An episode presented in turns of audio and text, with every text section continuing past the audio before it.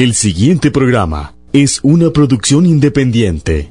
Los criterios, conceptos y opiniones aquí expresadas no necesariamente reflejan el pensamiento de esta empresa. Radio La Gigante, 800 AM. Por lo tanto, no nos hacemos responsables del contenido de los mismos. Analizando con Ocean Castillo. Política, religión, economía, cultura, hechos insólitos, quehacer humano. Un verdadero análisis de la realidad nacional e internacional. Respetuoso y a profundidad. Analizando con Ocean Castillo, de lunes a viernes, repetición de 10 a 11 de la noche. Por Radio Gigante, la radio que le pone a pensar. Escúchelos en Radio Gigante a las 9 de la mañana. Analizando con Ocean Castillo. Muy pero muy buenos días, muy pero muy buenos días amigas y amigos de este espacio de Analizando con Ocean Castillo. El día de hoy viernes, viernes 9 de octubre del año 2020. Un gusto, un placer estar con ustedes como siempre que tenemos esta oportunidad, este encuentro de todas las mañanas, de 9 a 9 y 55 de la mañana, la retransmisión de este espacio de 10 a 10 y 55 de la noche a través de esta su emisora amiga Radio Gigante 800 AM, la radio que le pone a eh, pensar. De igual manera, ustedes ya pueden eh, seguirnos vía Facebook Live a través de la página de eh, Facebook Radio La Gigante 800 AM. Del mismo modo, nosotros vamos a compartir eh, ese vínculo, el vínculo de la transmisión en Facebook Live con nuestras amigas y amigos en eh, redes eh, sociales. Esto unos minutos, repito, unos minutos después de finalizada la, la transmisión. No solo con nuestras amigas y amigos particulares en redes sociales, sino también con las amigas y amigos que le han dado me gusta, comparten la eh, eh, la página de Facebook de Analizando con Ocean Castillo. Recuerde, si usted no lo ha hecho en la red social de Facebook, Analizando con Ocean Castillo, le da me gusta y eh, va a poder accesar a los vínculos de la transmisión en Facebook Live, a los vínculos de la, de la plataforma Spotify y material complementario de eh, los temas que se tocan en este programa. Igual, la plataforma de Spotify se está actualizando constantemente. ¿Por qué? Porque unos minutos después también de finalizada la transmisión de la edición de estreno de Analizando con Ocean Castillo, nos envían la grabación del programa en formato MP3. Nosotros la remitimos al amigo que nos ayuda a actualizar la plataforma de Spotify. Entonces, a lo largo del día también ustedes van a observar esa actualización. Mucha gente nos escucha por la por la plataforma de Spotify, así como por eh, Facebook Live, tanto como por la vía tradicional. Así que para nosotros es un privilegio contar con su sintonía en Analizando con Ocean Castillo. Vamos a la gotita de cultura, amigas y amigos. Vamos a la gotita de cultura para luego ingresar en el tema que nos convoca, que ha sido esta semana prácticamente análisis de coyuntura, eh, paso a paso de lo que ha venido, de lo que ha venido sucediendo y de nuevo han girado los acontecimientos y de eso vamos a hablar un poco el día de hoy. Pero antes, repito, la gotita de cultura. Amigas y amigos, ¿cuál es el lago más profundo de la Tierra? El lago más profundo de la Tierra es el lago Baikal, al sur de Siberia, en Rusia. La profundidad del lago Baikal, al sur de Siberia, en Rusia, es de 1.637 metros. 1.637 metros de profundidad. Imagínense ustedes la profundidad de ese lago. El próximo lunes, si Dios lo quiere, si Dios lo permite, si Dios nos da vida, vamos a hablar de la montaña más alta de África. Pero eso será el próximo lunes. Repito, si Dios lo quiere, si Dios lo permite y si Dios nos da la vida y la salud, como me decía un oyente un día de estos por ahí. Lo cual también es cierto, ¿verdad? Sin salud cuesta mucho o no se puede hacer o no se pueden hacer muchas cosas. Amigas y amigos, los acontecimientos han cambiado en las últimas 24 horas desde nuestro último encuentro a través de este programa y hay que hablar de esto, es decir, hemos dedicado esta semana al análisis de coyuntura sobre el eh, movimiento Rescate Nacional y sus protestas ante el gobierno de la República por eh, el tema de, eh, entre otras cosas, porque la agenda es muy amplia, la agenda de rescate nacional es muy amplia, y entre otras cosas, uno de los ejes principales es el tema de la negociación con el Fondo Monetario Internacional, el que no haya más impuestos, el que no haya venta de activos, el que se le ponga atención a los sectores productivos agrícolas y, acuícolas, acuíferos, no acuíferos, acuícolas en Costa Rica, entre muchas otras cosas. Nosotros, para eh, seguir con un grado de coherencia el análisis, hablábamos ayer de cómo la cultura política en la esfera organizacional de las estructuras populares es muy distinta a la cultura política de los de, de, las estructuras institucionales del sistema político costarricense. Y esto hay que tomarlo en cuenta y hay que tenerlo claro inclusive a la luz de los acontecimientos o de los últimos acontecimientos que han acaecido en estas, repito, 24 horas. Entonces, retomamos. Rescate nacional, vean, vean qué rápido cambia las, cambian las cosas. En política solo hay una ley en realidad. Y esa es la ley del cambio permanente. Todo cambia permanentemente. Entonces, hay que cambiar el tiempo de los verbos de lo que hablábamos ayer a lo que hablamos hoy. Ayer decíamos que el rescate nacional tenía por lo menos dos caras visibles. Vean que ahora hay que decir tenía, ya no podemos decir tiene dos caras visibles, tenía dos caras visibles. Una era el rostro político del movimiento, que era don José Miguel Corrales, que ayer se expresó en horas de la tarde eh, ofreciendo perdón y pidiendo que se le disculpase, ¿verdad? Pidiendo que se le disculpase por lo que había hecho, es decir, ser parte del movimiento del rescate nacional, eh, ser parte de toda esta dinámica de bloqueos y de protesta social, decir que él no había medido la penetración del narcotráfico dentro de los movimientos de retenes y dentro propiamente del movimiento de protesta y pidiendo que se levantasen los bloqueos y desde su perspectiva eh, entrar en un periodo de reflexión nacional sobre esta situación. Eso fue lo que hizo José Miguel Corrales ayer. Yo voy a hablar en este programa de, eh, de este tema, pero para eso tenemos que reenmarcar la situación. Entonces, ese es el rostro político o era el rostro político del movimiento.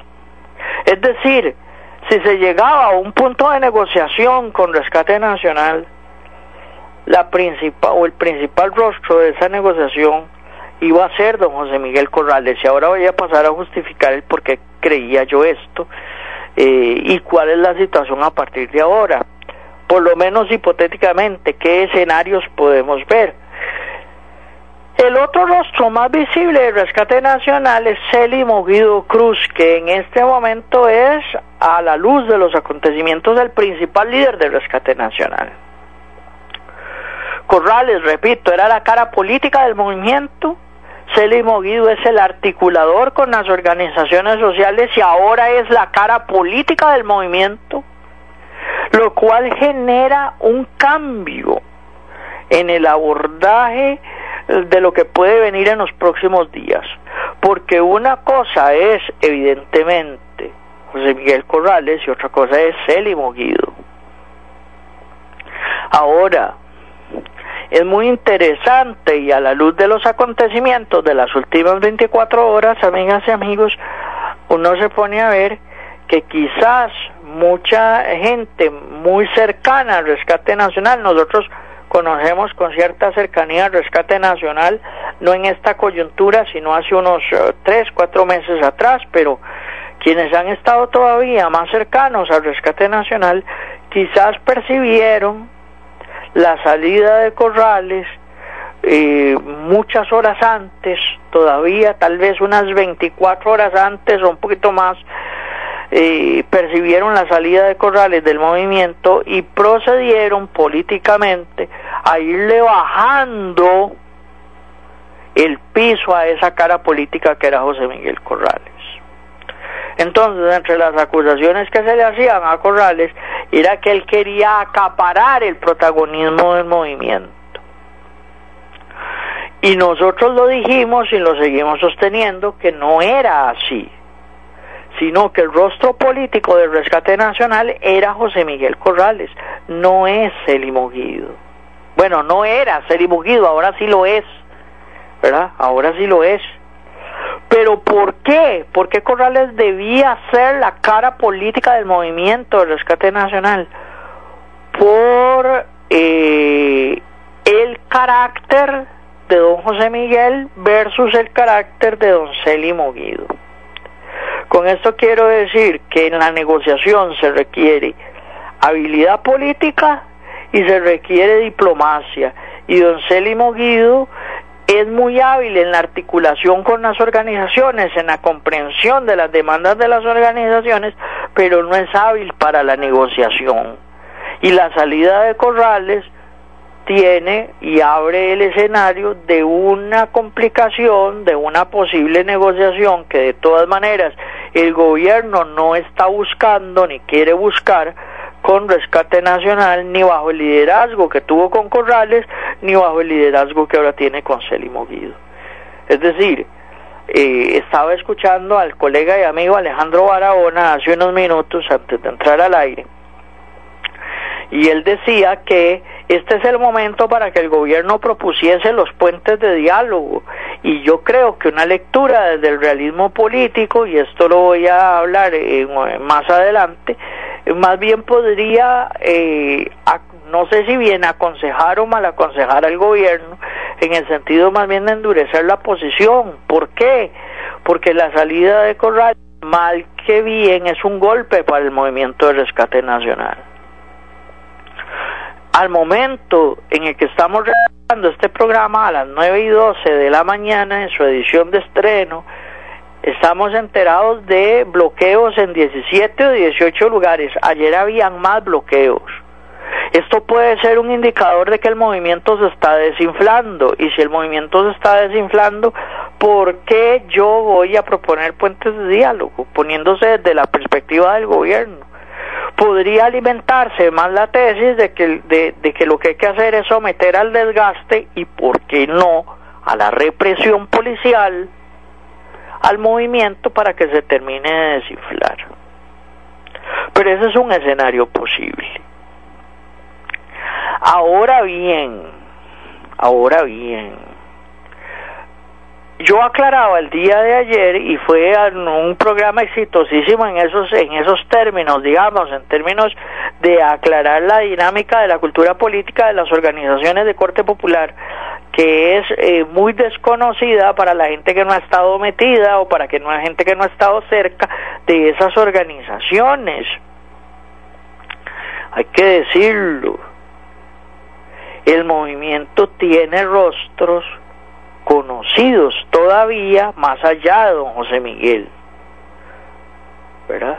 El mismo Celimo Guido.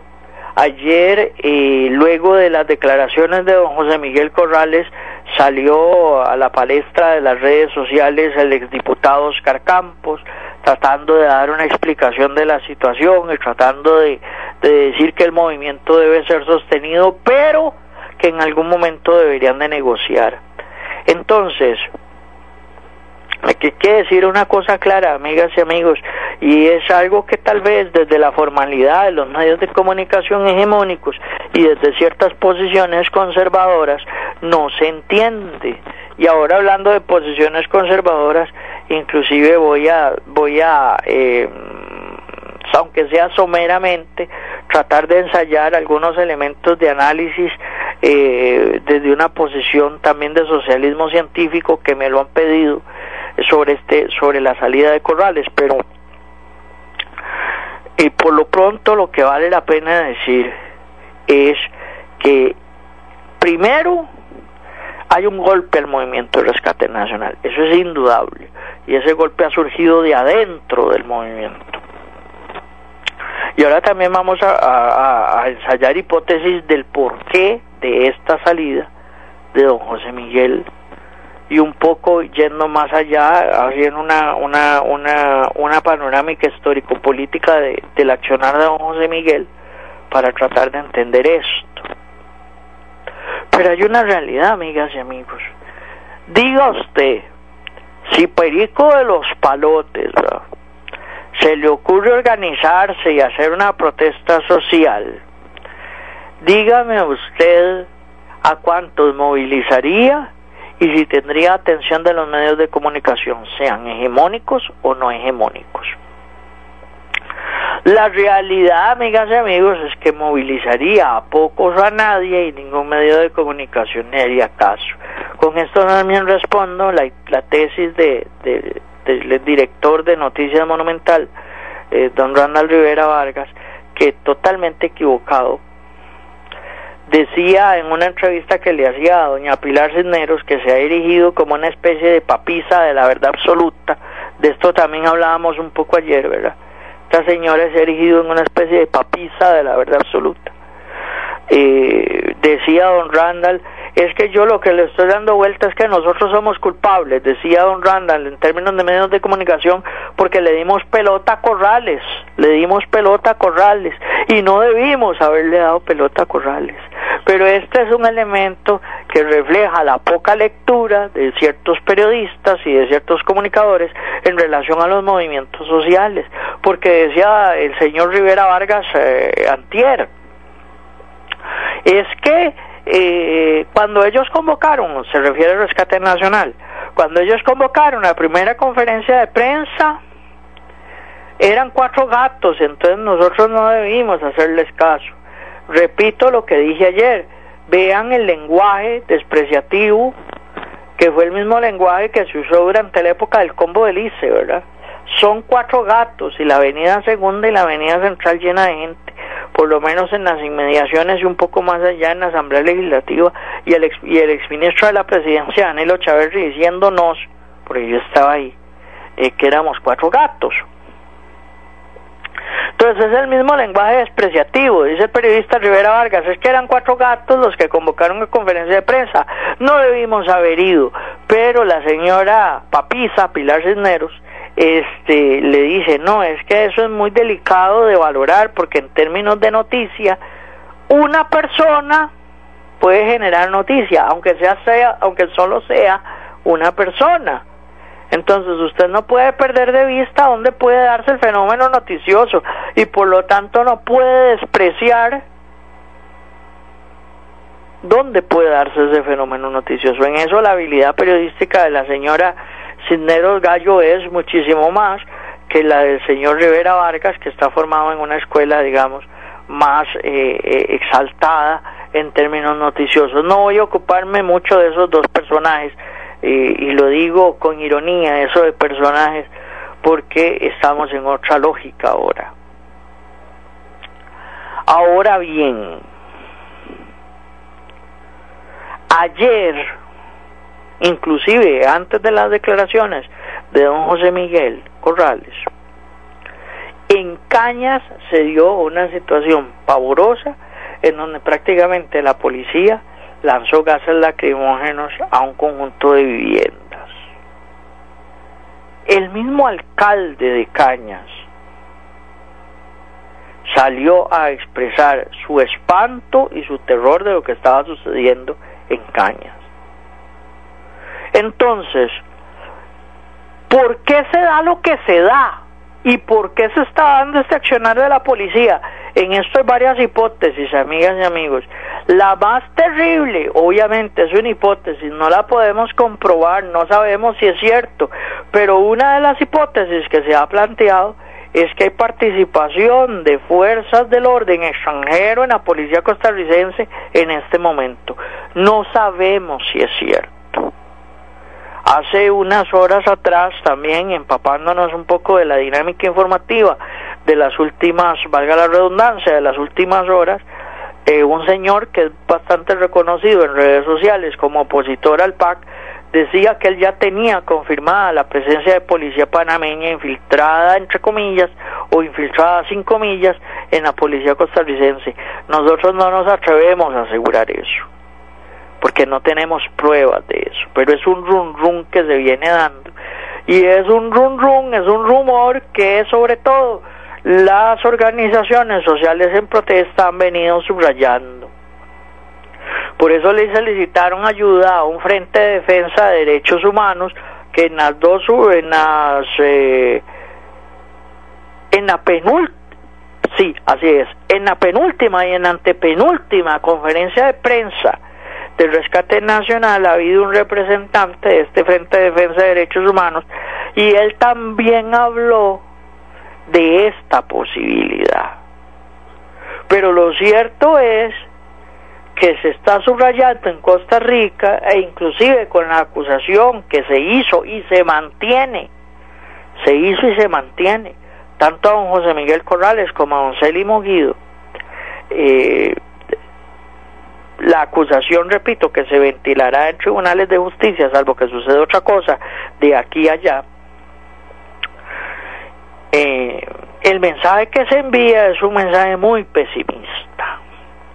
Y, esto, y ahora voy a hablar, no, no, no, porque no vi todas las declaraciones completas, pero sí la persona que interpuso la denuncia ante don, don Célimo y ante don José Miguel, acusándolos en los tribunales de justicia, habló ayer sobre las palabras de don José Miguel Corrales y las peticiones que hacía don José Miguel.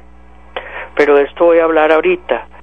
Lo cierto es que esta acusación ante tribunales de justicia envía un mensaje muy feo a la ciudadanía. ¿Por qué? Porque se subraya la criminalización de la protesta social en Costa Rica cada vez más y sobre todo después de, las manifestaciones de los educadores, resulta que protestar en Costa Rica es un crimen. Ayer estaba escuchando, oí una parte francamente, porque es enervante escuchar eh, más que a algunos analistas y colegas, a quienes yo respeto mucho, pero no comparto los enfoques que a veces hacen en sus análisis, pero escucharon a, un abogado hablar desde la interpretación más conservadora del derecho que yo he escuchado en los últimos años, ¿verdad? Entonces resulta que desde esa perspectiva la protesta social no es criminalizada a menos que esa protesta social sea efectiva, entonces se puede criminalizar.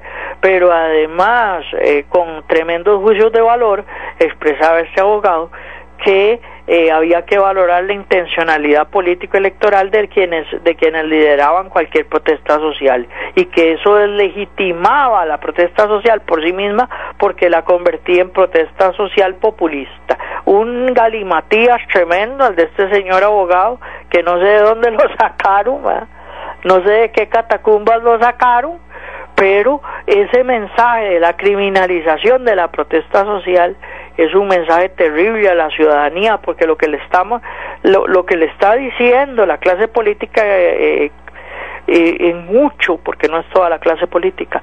Pero lo que sí le está diciendo la clase gobernante de este país a este pueblo es cállese. Nosotros gobernamos y usted no puede protestar.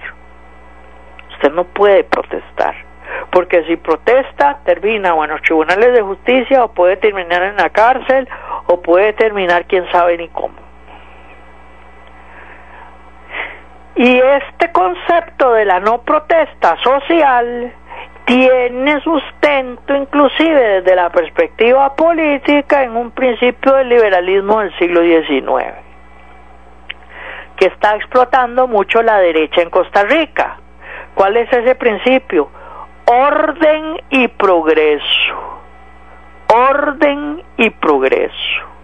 Así decían los liberales del siglo XIX. ¿Qué significa orden? De orden, ¿eh? Voy a decirlo de la manera más absurda, pero de la manera más clara. ¿Qué significa que haya orden? Que no haya desorden. Y la protesta social interpretada desde esa lógica es desorden, es anarquía. Entonces, a la anarquía hay que imponerle, imponerle orden.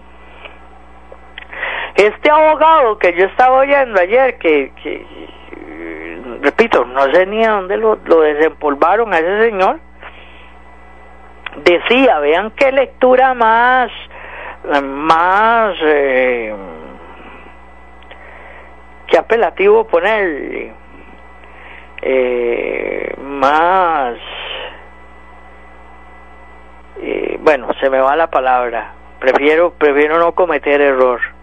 Vean la lectura de este señor, dice, es que el problema, dice, el problema que se está dando en Costa Rica es que hay gente que quiere imponer sus puntos de vista, dice. ¿Cómo las quiere imponer? A través de la protesta. Y eso hay que evitarlo. Eso hay que evitarlo. Ah, los sectores de la sociedad no pueden imponer sus puntos de vista. Yo decía, ve qué interesante, pero cuando las cámaras empresariales en este país imponen sus puntos de vista, esa imposición sí se vale, porque en ella no hay protesta social. O sea, de lo que se trata es de imponer, pero no por la vía de la protesta social, sino por otras vías. Mientras sea por otras vías, no importa que sea impuesta. Pero además, pero además no contempla el señor abogado orden y progreso, ¿verdad? Orden y progreso, que nadie protesta por gusto, nadie protesta por placer. Y de nuevo, aquí hay que observar la raíz, la fuente del movimiento Rescate Nacional. Esta no es una protesta urbana, viene de lo rural a lo urbano y está sustentada en movimientos y organizaciones de eh, las zonas rurales, de las zonas marginadas, de las zonas que por años han tenido eh, problemas eh, para la realización de sus actividades económicas o, han tenido o, padecen verdaderamente hambre en este país, no de ahora, sino desde hace años. Pues a la luz del orden y progreso decimonónico de los liberales no pueden protestar porque hay que tener orden, porque la única manera de obtener progreso es a través del orden. O sea, nadie proteste, que todo se quede como está. Por eso los liberales son conservadores. Porque la única manera de que haya orden para que haya progreso es que las cosas se mantengan como están. Que nadie reclame nada, que nadie diga nada, que aunque usted se lo esté llevando candanga, usted siga adelante, usted siga porque usted su ideal es seguir el progreso, aunque se lo esté llevando la trampa, pero el único modo de lograr progreso es a través del orden es a través del orden.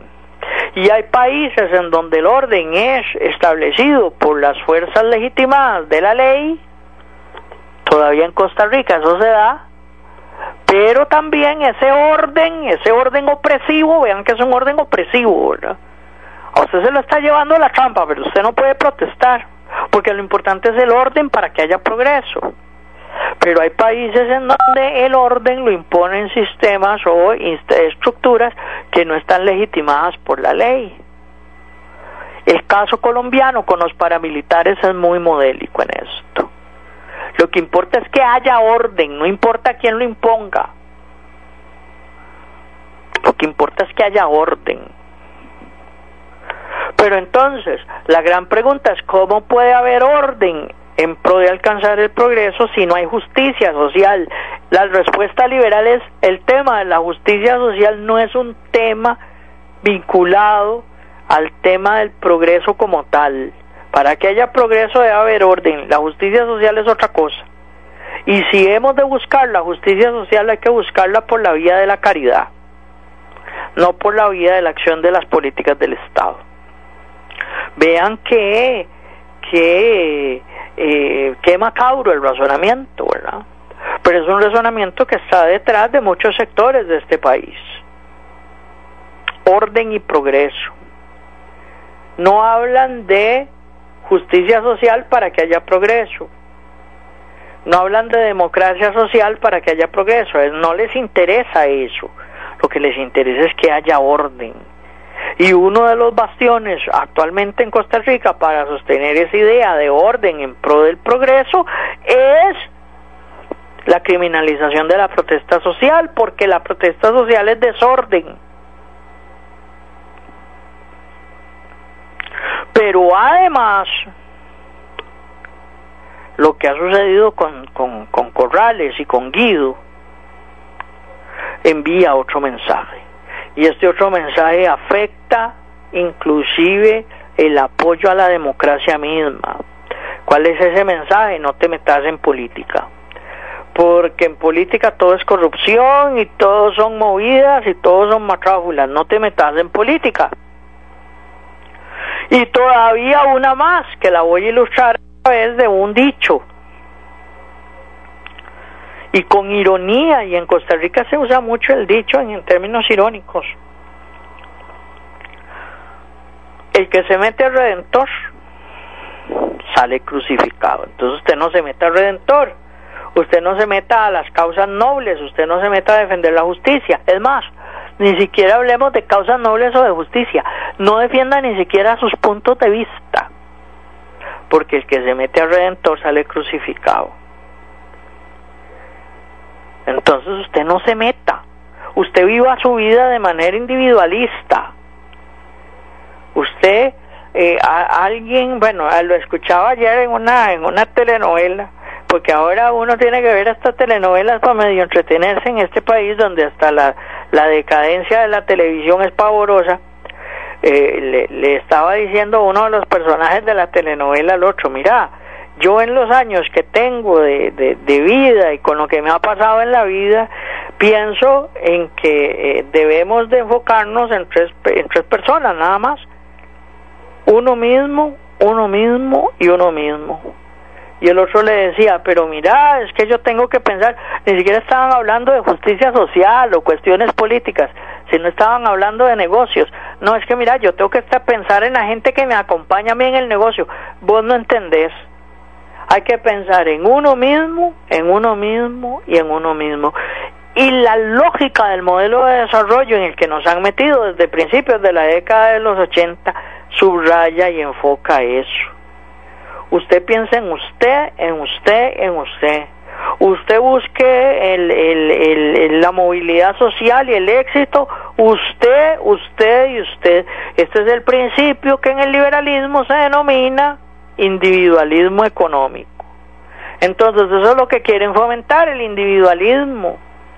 No proteste, usted solito tiene que ver cómo sale de sus problemas ni siquiera ni siquiera se organice, no es necesario organizarse. No, usted solito tiene que salir de sus problemas porque el único modo de lograr el progreso es a través del orden. Y protestar implica desorden, por eso no debe haber protesta, por eso la protesta es un crimen. Todo esto es lo que está detrás de todas estas tesis, de estas acusaciones y de estas situaciones no lo perdamos de vista, porque en el mediano o largo plazo en Costa Rica vamos a ver las consecuencias de lo que está sucediendo con el movimiento de rescate nacional. Ya estamos viendo las consecuencias del intento de regulación jurídica de la protesta social por medio de la reforma, la reforma procesal laboral. Vean, lo vuelvo a decir, este movimiento es distinto a los movimientos de origen sindical. Y ahora se está buscando darle la vuelta también a este tipo de movimientos y de protestas sociales y no sabemos a futuro qué va a pasar.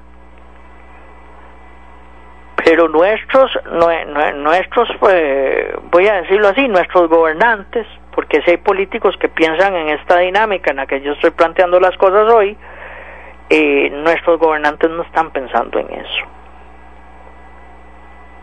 No están pensando en el sentido de que están encerrando y encerrando, encerrando y cortando y cortando y cortando y cortando vías para la salida de la presión social y eso es muy peligroso. Eso es muy peligroso. Tan peligroso como lo que sucedió ayer en Cañas. Tan peligroso como lo que sucedió ayer en Cañas, en donde lanzaban bombas lacrimógenas a casas, por ejemplo. ¿Verdad?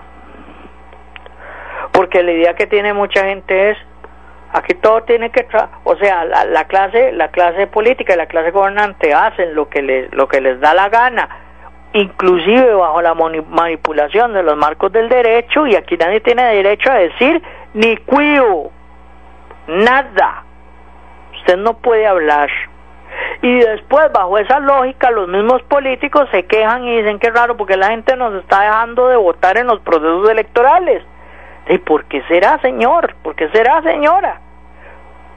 Porque para esta gente enseguecida, dicen, y perdone la ilustración, es una ilustración algo dura, dele gracias a Dios que lo estoy asaltando yo y que no lo está asaltando otro. Más bien usted debería darme gracias a mí de que soy yo el que lo está robando y no otro. A ese nivel hemos llegado. A ese nivel hemos llegado. Y no tomamos en cuenta el dolor y el sufrimiento de la gente. Vuelvo a decir otra vez de cuántos Juan Varela están caminando por los caminos de esta patria, oprimidos, empobrecidos y cada vez más sin salida. Pero no proteste, porque lo que importa es el orden. Lo que importa es el orden y de ahí derivan otros razonamientos, amigas y amigos, que no, que no quiero profundizar ahora. Por ejemplo, los pobres son pobres por culpa de ellos. No es porque haya una violencia estructural fruto de un régimen económico, político y social injusto. No, es culpa de ellos. Es culpa de ellos. Y debe haber pobres que no deben ser culpables de su pobreza, pero los pobres son culpables de su pobreza. Ese tipo de razonamientos se están dando hoy en Costa Rica. Ese tipo de razonamientos que hoy estoy tratando de, presentarles a ustedes son parte de los razonamientos de las visiones más conservadoras en este país. Y que desean profundizar hasta la médula un modelo de desarrollo, un modelo de desarrollo, un modelo económico, un modelo político, un modelo social de injusticia en la que nadie levante la cabeza y que los que dominen dominen para su propio beneficio en términos de política, en términos de economía, lo cual genera una cultura de opresión. Eso es lo que estamos viviendo en Costa Rica, no de ahora, desde hace años, de años, de años. Pero somos pura somos el país más feliz del mundo. Decía el padre Juan Jaime Escobar, el sacerdote colombiano Esculapio, que yo he citado bastante en estos programas, en una charla hace varios años, Colombia estaba entre los países más felices del mundo, Costa Rica estaba en primer lugar. Pero Colombia estaba entre los primeros cinco, entre los primeros diez. Y entonces decía el padre Juan Jaime, ¿cómo? Colombia está entre los países más felices del mundo. Y, y él dijo algo más que voy a subrayar ahora, y ese algo más es quienes tratamos con los seres humanos, nos damos cuenta de que no somos felices. Y aquí hay que decirlo, amigas y amigos, quienes estamos vinculados a la dinámica del análisis político, a la política misma, a la economía, a los temas sociales, sabemos perfectamente que este país no es feliz valga el versito al final, de que Costa Rica no es pura vida, de que en las zonas rurales se pasa hambre, se pasa opresión, hay altos niveles de criminalidad, hay, pero como es allá, a mí lo que me importa soy yo, porque lo que importa soy yo otra vez. Las palabras del personaje de esta telenovela, lo que importa soy yo, yo y yo, y si sobra algo, para mí. Y así hemos vivido en Costa Rica y estamos viviendo en Costa Rica en determinados sectores de la sociedad. No, lo que importa soy yo. El hambre del otro a mí no me importa, porque del hambre del otro es culpable el otro. Y si no últimamente que se, que se sujete a las estructuras de caridad de la iglesia. Porque hasta eso, vean ustedes que en el lenguaje comercial o empresarial eso se da mucho. Uno se da cuenta de eso en los medios de comunicación colectiva. Mira, ¿me puedes ayudar con tal cosa? ¿Vos ves de qué me viste cara? ¿De Madre Teresa de Calcuta? No, cada quien lo suyo, señor. Cada quien lo suyo, señora. Porque según esta visión conservadora y liberal, esa, ese, esa, esa lógica individualista me ayuda a llegar al progreso, al éxito económico. Vean que, vean qué tremendo. Y se acuerda uno de los hechos de los apóstoles y de la iglesia de Jesús, la iglesia primitiva. Todo lo tenían en común, velaban por las necesidades. No, no, no, no, no, arranque esa página, arranque esa página. Quite eso, quite eso. Lo que importa soy yo, yo y yo. Y si lo que importa son, son yo, yo y yo, lo que importan son mis intereses, los intereses, voy a decirlo mal, pero hay que ilustrar y ponerle un poquito de humor a la cosa, los, los intereses de yo y si sobra algo para mí. Mío, mío, mío de mí. Entonces, ¿para qué voy a dialogar con el otro? ¿Para qué voy a buscar salidas con el otro? Cada quien su vida. Vean el dicho otra vez, y esto es muy del individualismo costarricense, el individualismo costarricense que explota el modelo neoliberal. Cada uno en su casa y Dios en la de todos. Y no es cierto, si cada uno está en su casa, Dios no está en la casa de todos. Dios está en la casa de todos si nos amamos como hermanos, si, si concretamos ese amor en sociedad, en organización social pero le damos vuelta a todo en pro de los intereses egoístas. Entonces, cada uno en su casa, cada quien en su vida y Dios en la de todos. Ahí Dios verá cómo se la juega para en la casa de Pedro y en la casa de Mario y en la casa cada uno en su casa. Usted no se organice, no le hable al vecino, no nada. Usted piensa en usted, en usted y en usted. Entonces, el que se mete al Redentor sale crucificado. Lo que estamos viviendo en Costa Rica en términos de represión policial, lo que estamos viviendo en Costa Rica en términos de violencia es cultura de la muerte. La cultura de la muerte va más allá del tema del aborto y de la eutanasia, como nos lo quieren hacer ver algunos sectores conservadores. Esto es cultura de la muerte. Cállese, no proteste, siga siendo empobrecido, vaya a ver cómo sale solo. Eso es cultura de la muerte. O sea, esto va más allá de, de, si renunció o no renunció, si se fue o no se fue, o de... Esto va más allá. Entonces, la gran pregunta que deberíamos de hacernos es, ¿qué tipo de sociedad estamos construyendo? Y don José Miguel Corrales decía algo que es sustancial. ¿Qué tipo de sociedad le vamos a dejar? Yo no tengo hijos ni tengo interés en tenerlos, mucho menos a cómo están las cosas en este país y en el mundo. Lo digo con total claridad. Pero ¿qué país le vas a dejar a tus hijos, a tus nietos y a tus bisnietos? ¿Qué clase de país?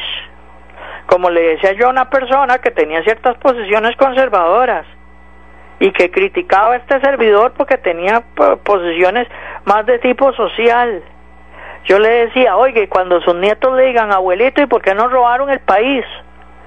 Ay, porque yo no hice nada. Porque yo pienso en mí, en mí, en mí, mío, mío, mío de mí, nada más. Pero nos robaron el país. Bueno, eso es problema del país, no es problema mío. Porque a ese nivel de ceguera llegamos. Bueno. Este es el problema.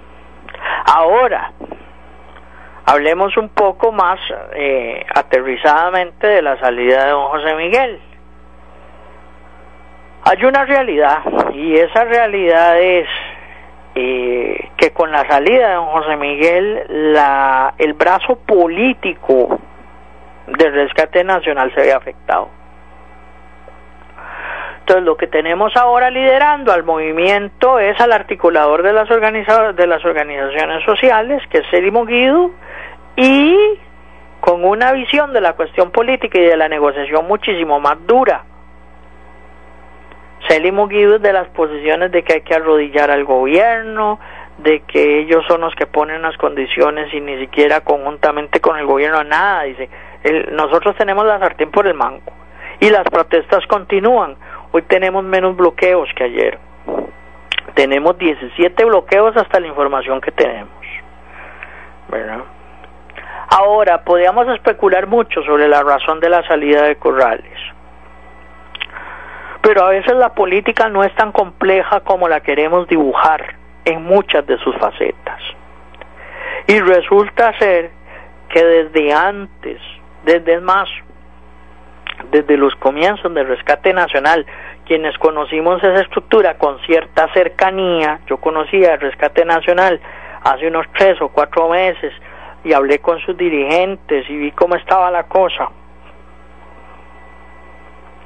Por razones de una petición que ellos mm, le hicieron a, un grupo donde está este servidor y que no está relacionado ni con rescate nacional ni con las protestas, eh, vimos una realidad y esa realidad es que eh, don José Miguel y don Célimo, y creo que yo lo dije en programas anteriores aquí en esta semana, no estaban tan de acuerdo en muchas cosas como parecía ante la opinión pública y la opinión publicada que lo estaban.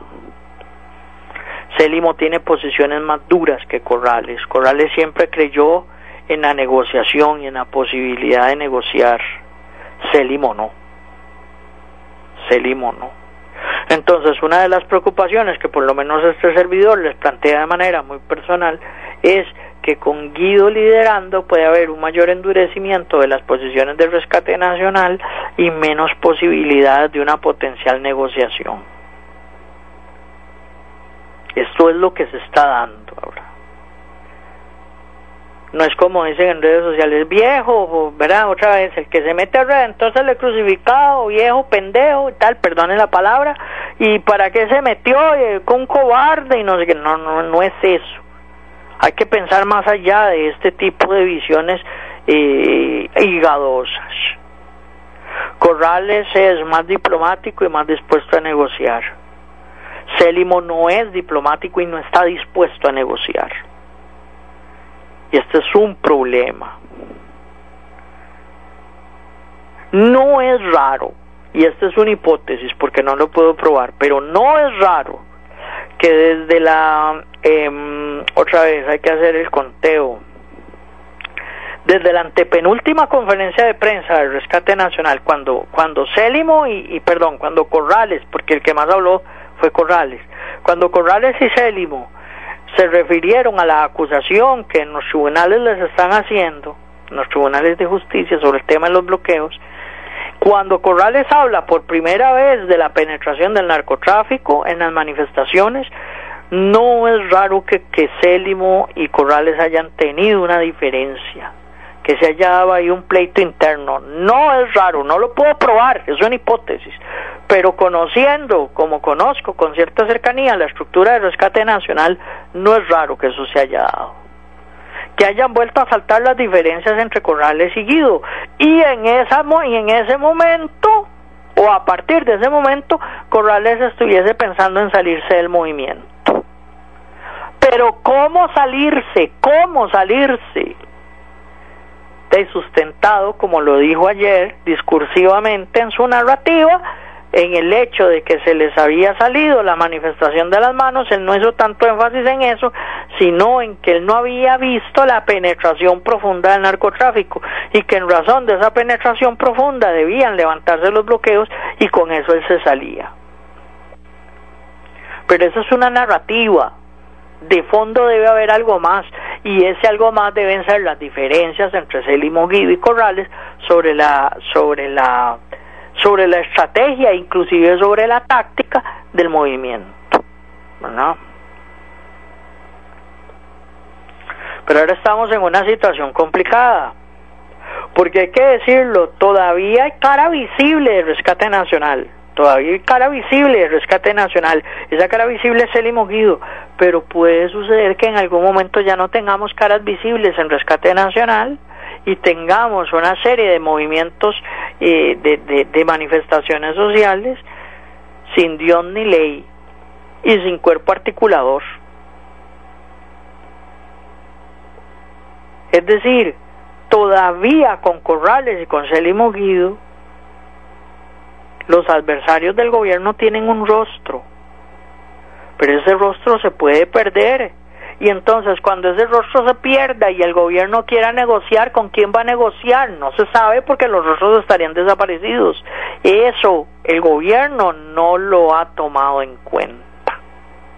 Eso el gobierno no lo ha tomado en cuenta y debería de tomarlo en cuenta. Lo que pasa es que la vía que está tomando el gobierno para, entre comillas, resolver el conflicto es el desgaste.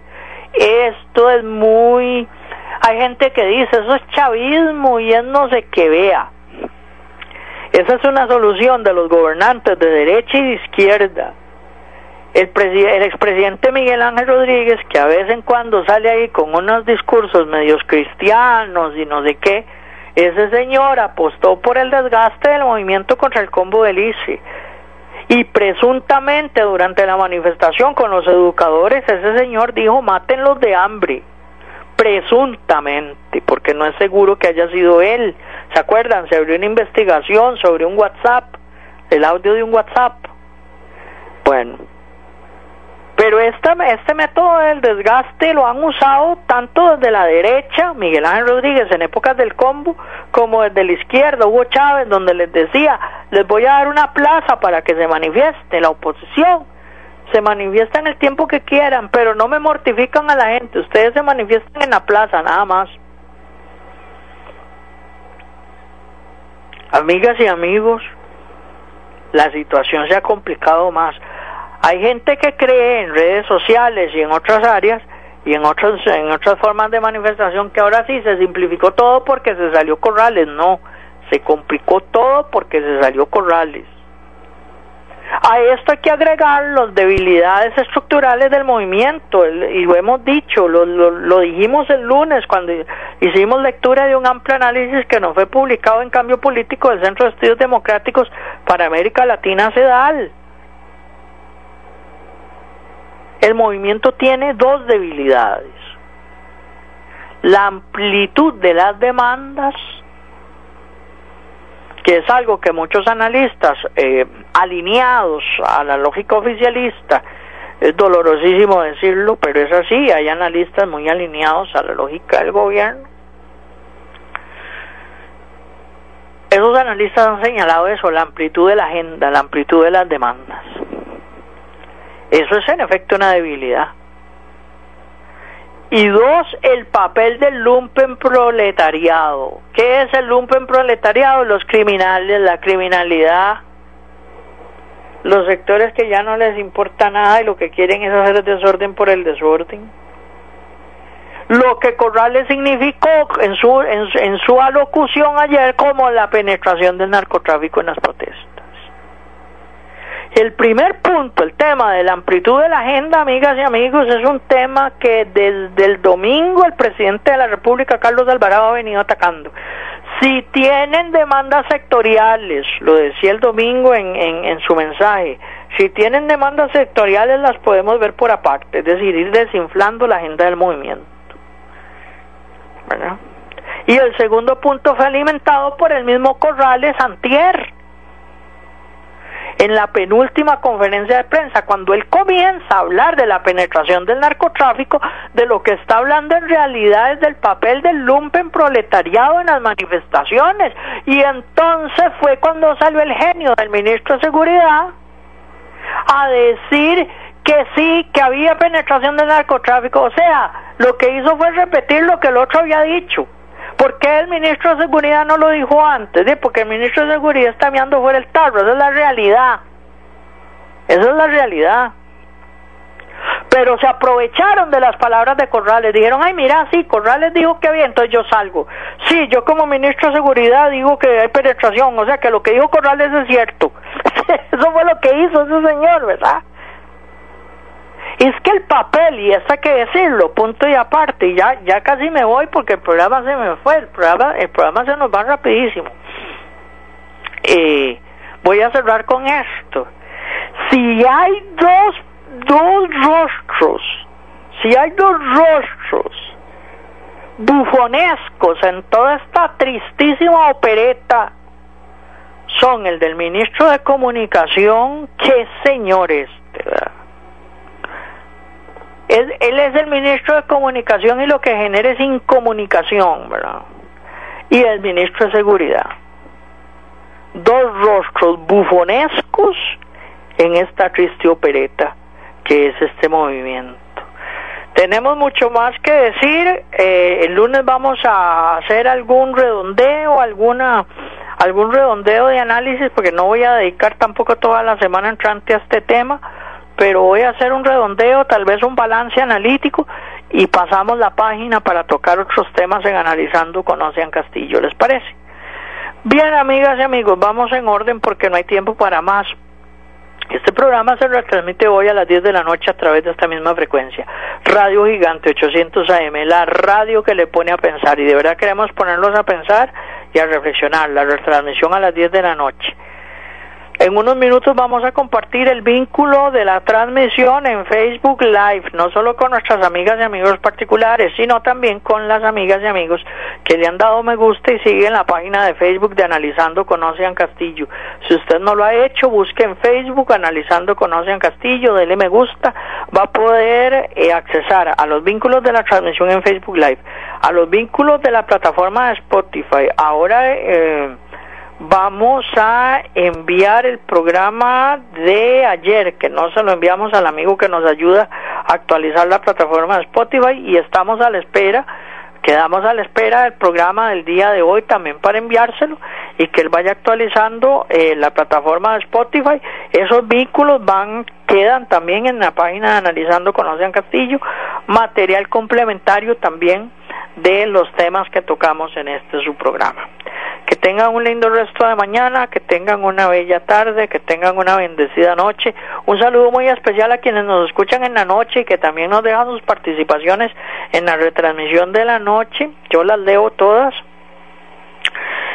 Y hasta el lunes, si Dios quiere. Chao. El programa anterior fue una producción independiente. Los criterios, conceptos y opiniones aquí expresadas no necesariamente reflejan el pensamiento de esta empresa. Radio La Gigante, 800 AM. Por lo tanto, no nos hacemos responsables del contenido de los mismos. Analizando con Ocean Castillo. Política, religión, economía, cultura, hechos insólitos, quehacer humano un verdadero análisis de la realidad nacional e internacional, respetuoso y a profundidad. Analizando con Ocean Castillo, de lunes a viernes, repetición de 10 a 11 de la noche. Por Radio Gigante, la radio que le pone a pensar. Escúchelos en Radio Gigante a las 9 de la mañana. Analizando con Ocean Castillo.